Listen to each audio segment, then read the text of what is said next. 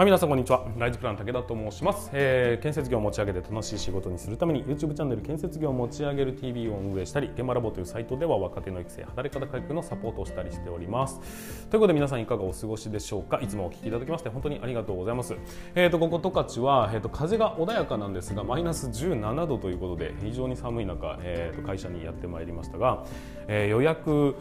機能ってすごいですね。あのストーブの予約機能っていうのは非常に優秀だなと。来た時に寒い寒いって入ってきてスイッチ P ではなくてもう動いてると。あったかいと。素晴らしいというふうに思います。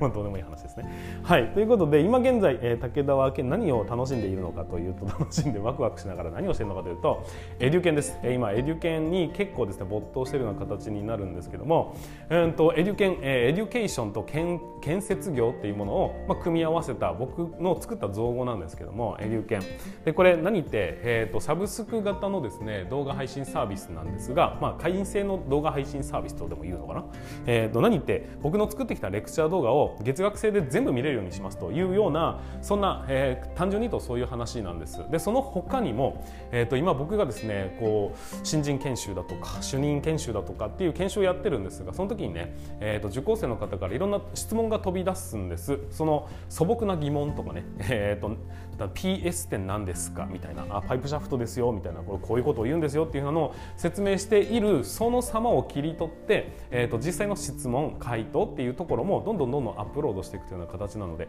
僕が研修をやればやるほどコンテンツは延々と増えていき続ける。そしてそれは、えー、と受講生の生の、ね、質問だということで非常にこう有益なものになっていくというふうなそんな、えー、とエデュケンというサービスを今ね作り込んでいってるとこなんですがちょっと法人様のためのサービス展開側の方でちょっと引っかかりまして引っかかって引っかかるって別に違法になったわけではなくて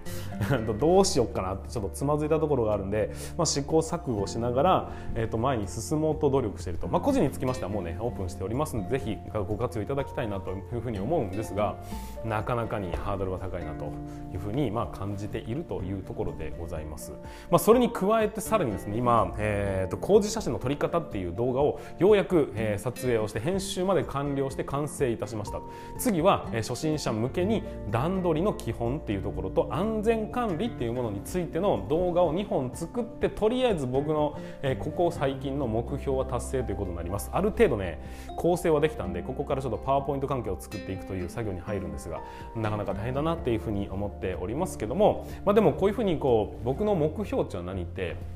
うんとまあ、これから10年20年した時にベテランの、ね、人たちがどんどんどんどん抜けていって結局その人たちの頭の中にある経験値とかっていうものってものすごく大切な日本にとっての宝物のはずなんですそれが失われてしまうんですよだその前になんとかその人たちの知識を引きずり出したいとでデータに残しておきたいんだというところも、えー、と鑑みつつそれをやることにより、まあ、今後ねロボットが出現しましたってなってきたらそこのデータにも使えるでしょうと。でえー、と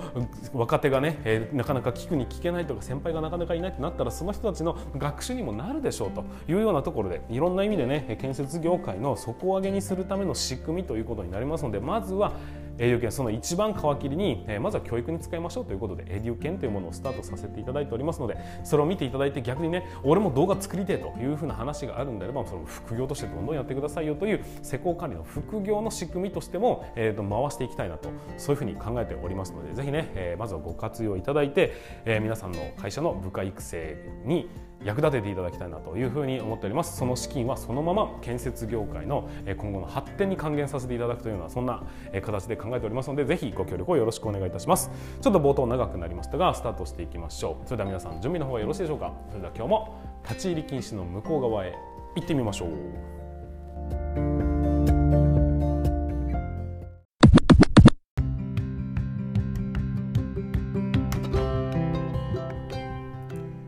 はい、皆さんこんにちは。ライズプラン武田と申します。えー建設業を持ち上げて楽しい仕事にするために YouTube チャンネル建設業を持ち上げる TV を運営したり、現場ラボというサイトでは若手の育成、働き方改革のサポートをしたりしております。ということで本日もスタートしていきますが、今日のお話は何かと言いますと、施工管理スキルを学ぶためにはどうしどういうふうにしたらいいですかっていうそういう質問が来ておりましたので、えーこれは今回はねそれに対してお答えさせていただきたいと思います。えー前半で1分間ぐらいでですねサクッとその辺の結論をすべてお話しさせてていただきます。その後に、えそれをねもう少し深掘りしたお話をさせていただきたいと思いますので、えもしもね、えサクッと知りたい方はスタートの1分だけ見ていただければというふうに思いますのでぜひ、えご協ごと,、えー、とお付き合いをいただければというふうに思っております。さあ行きましょう。では施工管理スキルを学ぶためにはどうしたらいいんですかという質問が来ておりましたが結論からお話します。施工管理スキルなんてものは存在しません。まずはですねそこを理解してください。施工管理スキルっていう名の付くそんなスキルキルはないんですが施工管理の業務を遂行するために必要なスキルっていうのはめちゃくちゃたくさんあります。まずはこの一つ一つをですねバラバラに分解する能力っていうことをしっかりと極めること。これがですね強いて言うなら施工管理スキルなんじゃないかなっていうふうに思うんです。工事だったとしてもね、え何か工事を進める時の指示っていうのは建物を建ててくれっていう一つのものなんです。はい分かりましたって言うといきなり建物を建てるわけではないんですよね。あくまでいろんな仕事をその中で、ね、バラバラに分解していきさらにね例えば土工事掘削をしなきゃいけないってなった時にも誰に頼むのかどういうものを用意するのかどのぐらいの期間でやるのか、えーと、そういうようなところをバラバラに分解して一つ一つを解決していかなければいけないというのが強いて言うなら施工管理スキルというものなんです。いわゆるロジカルシンキングという考え方なんですが、え、ですが、えーと、施工管理スキルを学ぶためにっていうふうに考えている時点でおそらく成長はめちゃくちゃ遅くなってしまいます。なのでやるべきこと何かというと施施工管理スキルというものではなく施工管理というものの仕事どういうその業務をね一つ一つ遂行するために必要なスキルっていうのは何なのかっていうのを見極めて一つずつ意識しながら業務を進めてください人と会話をするスキルこれを手に入れたいんだと思うんだったらこれはこういうスキルなんだというふうに認識をしながら試行錯誤をして自分なりの、えーと、コミュニケーション能力を手に入れていただきたい施工図を書くスキルが手に入れたいのかそれともお金をねしっかりと管理できる能力を手に入れたいのか段取りをする力を手に入れたいのかそれぞれにスキルというものはたくさん存在しているんですが改めて言います施工管理スキルなんていう名のものではなくてその中でどの業務ができるようになるために必要なスキルを手に入れたいのかそこをまずはバラバラに分解をして考えていくということが何よりも必要なことなんですっていうことを理解していただければと思います。はいということで、えーと、ここまででまずはねサクッとどういうものなのかっていうのをお話しさせていただきました。ここから少しね、えー、掘り下げて進めていきたいと思います。改めて言いますが施工管理スキルなんてものはないんですよ。だから学ば学び方を教えてください。そうですね山のようなところにたくさん手を出していって欲張らなければいけないというような形になりますので結果として全体を上げるためにはものすごい時間がかかってようやく到達する、まあ、ゴールがあるのかもしれませんけどそこに到達するのはなかなか時間がね、かかるんじゃないかなというふうに思います。だからバラバラに分解するっていうそのねまずはそこを考えるようにしていただきたいと思うんです。施工管理を構成する能力というのは先ほども言いましたけどね、えーと、人と話をするっていうトークスキルだとかあとは施工図を書くとかねパソコンのスキルもありますね。CAD を動かすというスキルもあるかもしれません、えーと、人に伝えるだとかあとは現場を段取りしていくチェックをするみたいなねそういう一つ一つのスキルが、えー、といちいち結構、うん、と大変なスキルだったりするんです。だからそれをバラバラにに分解していくというロジカルな考え方論理的な考え方が施工管理というものを構成してるんだよというのを、えーと、分かっていただきたいと思うんです。これはあくまでスキルの話をしているというふうに思ってるかもしれませんがそんなことは全然ありません。工事を進める上ではこのロジカルに考えられる、えー、問題点をバラバラに分解できるということを繰り返して現場は成り立ってるんだっていうことをこれから少しだけ披露させていただきたいと思います。例えばですが、えー、先ほどの例をねもう一回出していきますけども。建物を建ててくださいって言われた時にその建物を建てます。よし分かりました。じゃあ建ちましたっていうことには絶対にならないんです。建物を建てるっていう指示を受けて、えー、じゃあどうしようかなと頭の中でバラバラに分解していくんです。例えば建築工事があって電気工事があって設備工事があってそういうのが、えーと、大きくバラバラに分解できますよね。でこの建築工事を僕らが担っているんであればこの建築工事の中でも、えーと、土工事があり鉄筋工事型枠工事コンクリート工事、えーと、左官工事鉄骨工事とかってまあいろいろありますよね。その工事をバラバラにさらに分解していきます。でその中でもさらに土工事っていうふうになったとしても、えー、と掘削があり埋め戻しがありますよねとか。で掘削っていう中にもっていうふうにどんどんどんどんバラバラに分解をしていって土工事をやれって言われたって、えー、普通に考えるとえ土工事の何っていう話になるわけですよ。だからそれを誰に振り分けるために何をすべきなのか掘削をするんであればまずはね、えー、と掘削をするための図面を書かなければいけない。けないよねっていうところだったり、えー、誰にそのね土工事を、まあ、掘削をしてもらうのかっていうのを選定したりだとか全体工程表の中でどのぐらいの間期間で掘削を終わらせなければいけないのか現地の状態を見た時にどういうふうな順番で進めていくべきなのかそういうところをしっかりとねいちいちバラバラに問題点を分解していき一個ずつ解決していくっていうことによってそれをねじゃあこれはあの人にお願いしようこれはあの人にお願いしようこれは自分でやろうみたいなねそういうところをしっかりと分解してさらにその中でも段取りって言ったって物を手配するっていうこともあるでしょうしその物を手配する前には数量を数えなければ手配はできないですよね。で手配するためには、えー、と何社かね見積もりを取って一番安いところに頼むみたいなことだってやらなければいけないかもしれません。そういうふうに考えていくと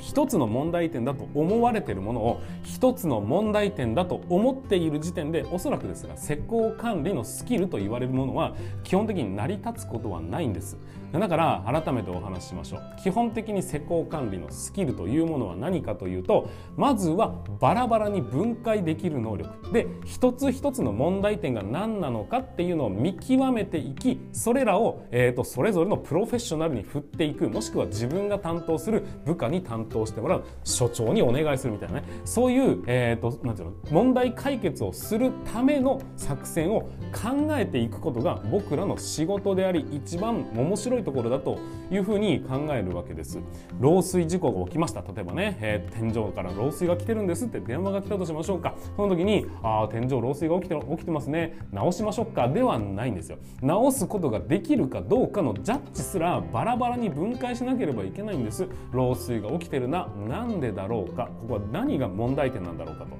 いうのを遡っていきます。天井があります。天井が濡れているっていうことはその裏側に水が落ちてるのか伝ってきた可能性があるよね。それ確認できなかったら問題を解決しないような。仮に上から落ちてきてるんだとしたらその上に問題があるってことになるよね。伝ってきてるんだとしたらもしかしたら配管の可能性だってあるよね。みたいなそういうような、えーと、一つ一つの問題点に対してさらにバラバラに分解していき結局僕らが解決しなければいけないものは何なのかっていうのを見極めることが非常に重要なんだというお話なんでございます。改めて 何度もね、えー、と同じようなことを繰り返しているんですけども結局ですねロジカルに考える、えー、と論理的に考えるというのは、まあ、小学校中学校、まあ、基本ね義務教育の中で数学っていうものを習ったと思うんです。数学ってね文章の問題になってるやつ最終的に問題をね、えー、と解決するためには一旦こう文章じゃなかった数式で整理をしていって最終的に一つの解にたどり着きますよねっていうこの論理的にね例えばこれを証明しなさいみたいな問題だったとしても証明するための材料を集めてきて一つ一つの式に答えを出していきそれを合算して一つの、えー、と答え本当の答えを導き出すということをやってたじゃないですか。これが論理思考っていうものなんです。この論理的な思考っていうものをちゃんとこの施工管理という仕事に当てはめた時にっていう一つの何かが起きたらああどうしようではなくてこれはなぜ起きたのかどういうふうな手立てをしていくべきなのかその手立てをするためにはどういう問題を解決していかなければいけないのかどういう手順を踏んでいかなければいけないのかっていうことをただひたすらに考え続ける毎日こそがえーと、一番の施工管理スキルと言われるものがもしもあるのであればそこを鍛える手立てになります。結局のところ何が言いたいって考えましょうっていう頭の中でしっかり考えて動きましょう言われたことをただこなすだけじゃなくて言われたことに対してなぜそれが必要なのかそして言われたことをさらに分解していくと何と何と何の要素があってその要素を一つずつ組み合わせていくとそれが出来上がるんだのこのね、えーと、枝葉の部分をしっかりと見極めていくということ。ここに注力をしていただければ、えーと施工管理の仕事だとしても仮にねお医者さんの仕事だったとしてもプログラマーになったとしてもどの世界でも通用できるこのね、えー、と思考というものが身につくことになりますのでしっかりこのね若いうちにこの論理的に考えることというのをね、え、何度も何度も繰り返して深く掘り下げていくっていう考え方もあるんですがそうではなくてバラバラに要素を分解するということをしっかりと考えていただきたいなというふうに思います。なんか調子悪いんだよな。じゃなくてなんか調子悪いんだよな。肩が痛い。肩が痛いっていうことは関節か？筋肉か？みたいななんかそういうことです、うん、結局ね体の調子が悪いっていうだってわけわかんないけど一つ一つに問題を解いていくとあ確かに昨日結構子供の中こう高い高いしたなみたいな。そういうとこにちゃんとね原因が突き当たる可能性だってありますよ。そういうことを私生活においても違う仕事をしても副業をしても何をするにしても結局は必要なスキルということになりますんで是非ねこの論理的な思考をクリアするためにまずはバラバラに分解していくということを、えーと、意識的に行っていただければなというふうに思いましたので今回お話をさせていただきました。はいということで本日も最後までご視聴いただきましてありがとうございました。また次回の放送でお会いいたしましょう。それでは全国の建設業の皆様本日もご安全に。